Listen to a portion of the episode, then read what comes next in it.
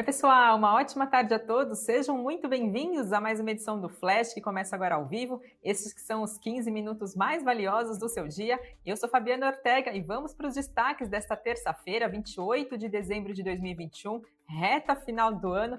Vamos saber então o que está movimentando hoje nossa bolsa, principais destaques então. Petrobras vende participação de bloco na bacia do Potiguar. CCR assina aditivo referente ao metrô de Salvador e Lauro de Freitas. Direcional aprova a recompra de até 8 milhões de ações. Samarco e credores falham em conversas para acordo. Alpagartas pagará juros sobre capital próprio. Taxa de desemprego cai no país e fica em 12,1% no trimestre encerrado agora no mês de outubro, entre outros destaques do dia. Aproveitem, como sempre, a nossa transmissão para deixar o seu like, também fazer a sua inscrição no nosso canal, se vocês gostam do que a gente traz aqui diariamente, para vocês também seguirem bem informados.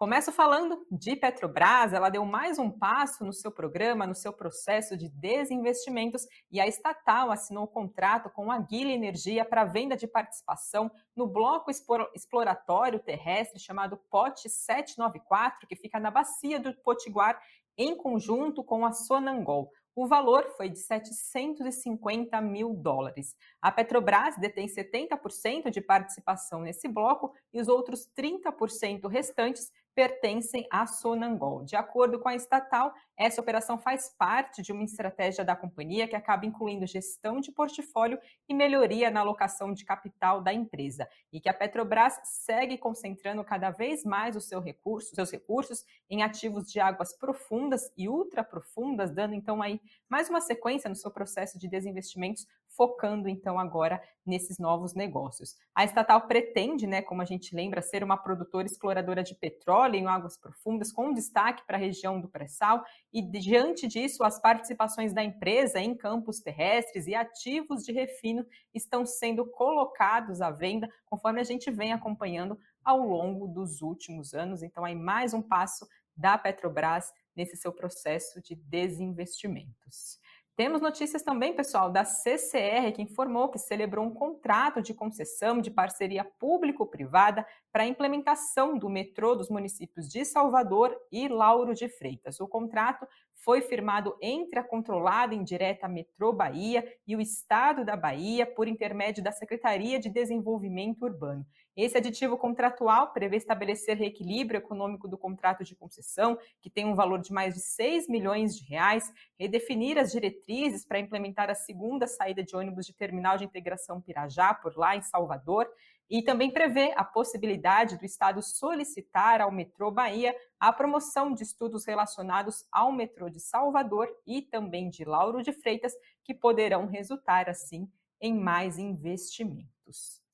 Falo também da Copasa, a Companhia de Saneamento de Minas Gerais, comunicou que, considerando as recentes decisões judiciais, entendeu rever o valor de provisionamento dos processos trabalhistas que foram ajuizados lá no ano de 2008 pelo principal sindicato dos empregados da empresa. A Copasa acabou, então, aumentando a sua provisão para esse processo em cerca de 217 milhões de reais, que vão ser contabilizados agora no próximo dia 31 de dezembro. Lembrando que lá no ano de 2019, no mês de junho, a Copasa apresentou apresentou uma reclamação constitucional para o STF, em que acabou sendo emitida uma decisão favorável para a companhia, também naquele ano de 2019, lá por, por meados do mês de novembro.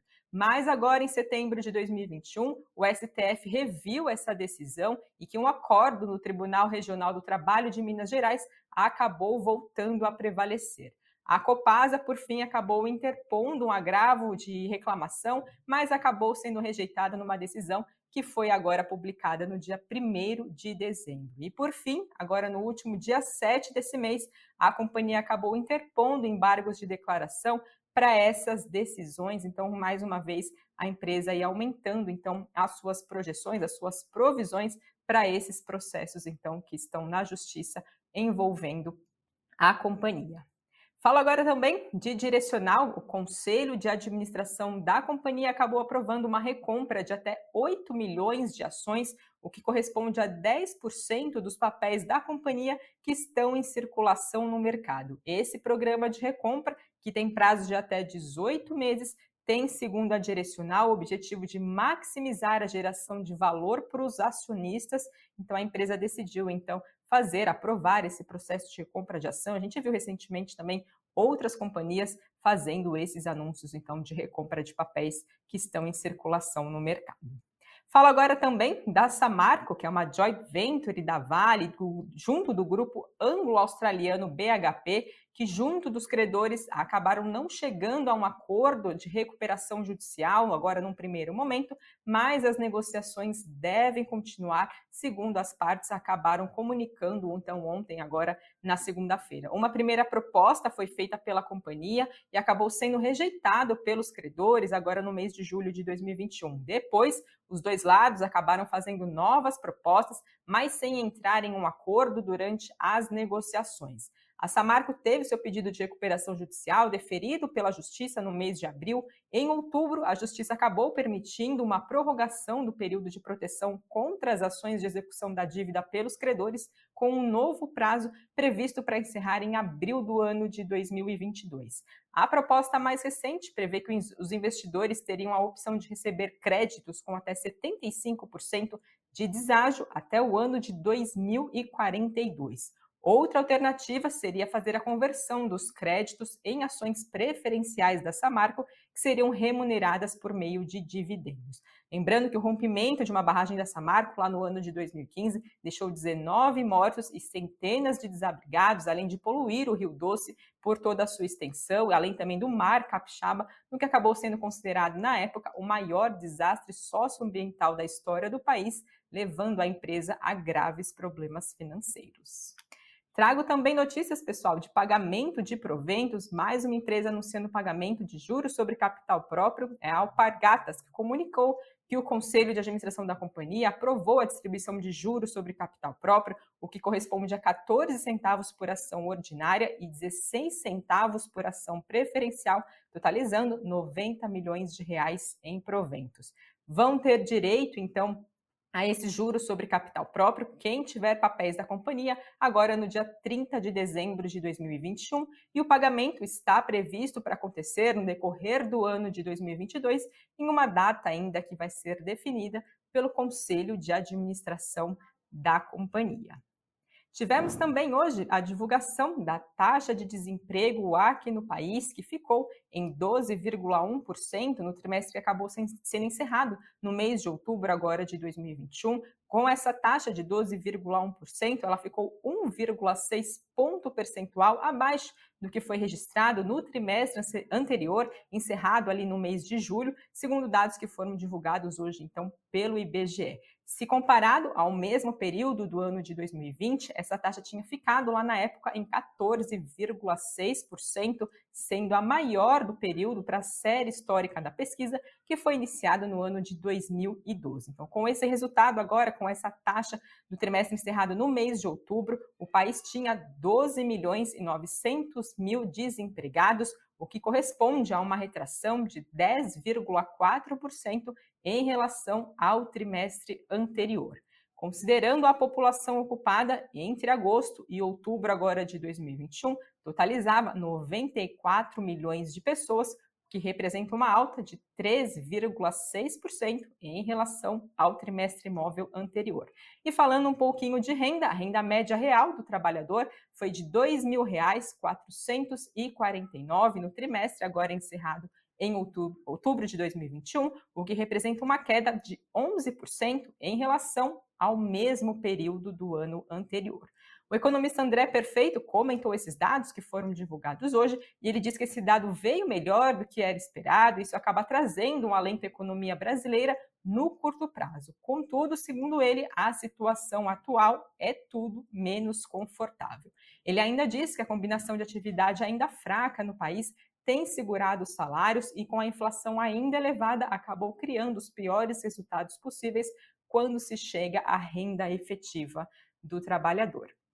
Tivemos também, nesta terça-feira, a divulgação da confiança de serviços aqui no Brasil. O índice caiu 1,3 ponto no mês de dezembro para 95,5 pontos, na segunda queda consecutiva do indicador, segundo os dados que foram divulgados pela Fundação Getúlio Vargas. De acordo com a FGV, apesar do programa de vacinação seguir avançado no país, o cenário para os próximos meses ainda permanece muito incerto, principalmente pelo ambiente macroeconômico ainda frágil e dúvidas sobre a nova variante Ômicron, o avanço dela também aqui no país. A confiança de serviços trimestral, agora falando do período trimestral, caiu agora no último trimestre do ano, depois de ter apontado uma forte recuperação nos três meses anteriores. A gente também teve a divulgação da confiança do comércio aqui no país, que também recuou 2,7 pontos na passagem de novembro para dezembro, chegando a 85,3 pontos. Considerando médias trimestrais, o indicador caiu 2,9 pontos. Segundo a FGV, com mais uma queda na confiança do o comércio acaba, com mais uma queda na confiança, o comércio acaba terminando o ano de 2021 com perda acumulada de 6,4 pontos e que o resultado de dezembro é influenciado principalmente pela percepção da piora do volume da demanda pelo quinto mês consecutivo, sugerindo que apesar da melhora da pandemia aqui no país, o setor continua se sentindo os efeitos negativos da baixa confiança do consumidor, da lenta recuperação do mercado de trabalho, da alta da inflação e também dos juros em alta aqui no país. Passo agora para falar do Ibovespa, o principal índice da nossa bolsa brasileira. Hoje operava em queda por volta do meio-dia de 0,63% aos 104.886 pontos. O dólar também caía 0,10% a R$ 5,63. E dentre os destaques do Invest News desta terça-feira, como sempre trago para vocês o assunto do cafeína de hoje, disponível desde cedinho aqui no nosso canal com Sami e Doni, são as empresas de petróleo mais lucrativas de 2021.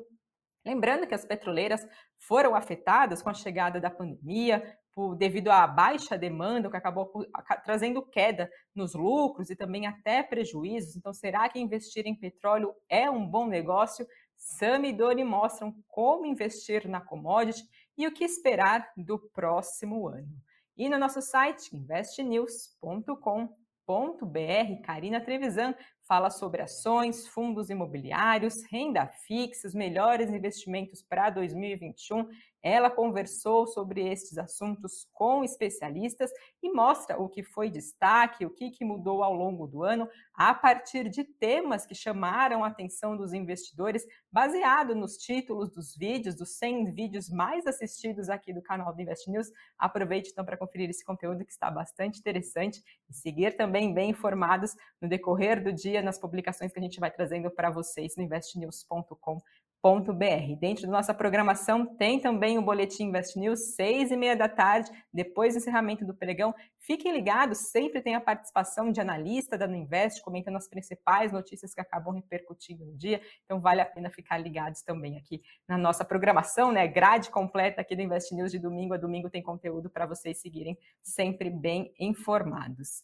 Uh, deixa eu dar uma rápida olhada aqui nos comentários de vocês. Uh, Vamos lá, Vanderlei Ramos, ainda existe a possibilidade da Bolsa chegar aos 110 mil pontos até o fim do ano? Falta pouquinho, né? Reta final, a gente tem mais aí até quinta-feira, né? A Bolsa encerrar, então, o pregão, né? O encerramento do ano de 2021. Será que alcança os 110 mil pontos? Né? A gente está aí na casa dos 105 mil pontos. Ontem foi um dia né, mais de estabilidade, hoje também acaba sendo um período com menos negociações, né? Então vamos ver né, se realmente consegue bater os 110 mil pontos, tem bastante chão aí pela frente. Né? Gil Costa também perguntando, comentando da Petrobras com desinvestimentos e dividendos gordos em 2022. A Petrobras está em um processo avançado né, de desinvestimentos, vendendo então essas suas participações, esses ativos, então focando agora em águas profundas, ultra profundas, e vamos ver então como isso pode acabar revertendo para os investidores, isso pode acabar então se tornando dividendos mais gordos da companhia. Pessoal, agradeço a todos vocês que nos acompanharam, a nossa transmissão e também mandando as suas perguntas, seus, seus comentários. Sempre bom ter vocês por aqui. E amanhã tem Flash novamente ao vivo, meio-dia e 30. Espero vocês. Até lá.